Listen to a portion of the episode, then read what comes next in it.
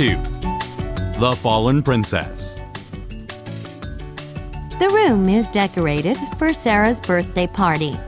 Young ladies, Sarah is 11 years old today. Her birthday party will be different from the other girls' birthdays.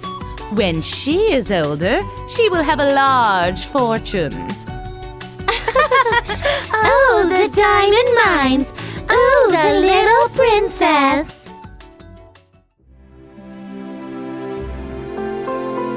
Miss Minchin. Captain Crewe is dead.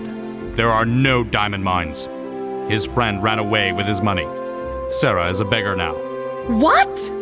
Bring Sarah to me right now.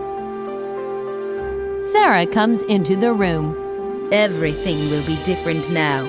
You must work in the kitchen and sleep in the attic next to Becky.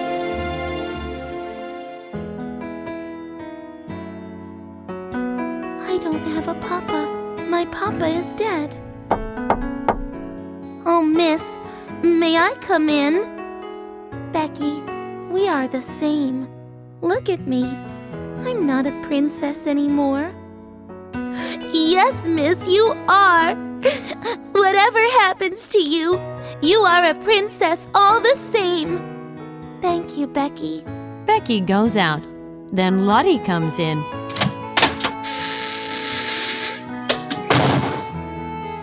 Mama Sarah! Looking around the room, she starts to cry. Don't cry. It's not such a bad room, Lottie. You can see interesting things here. Look at the chimneys, roofs, and the other attic windows.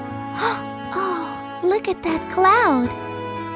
Mama Sarah, I want to live here. No, you must go back to your room.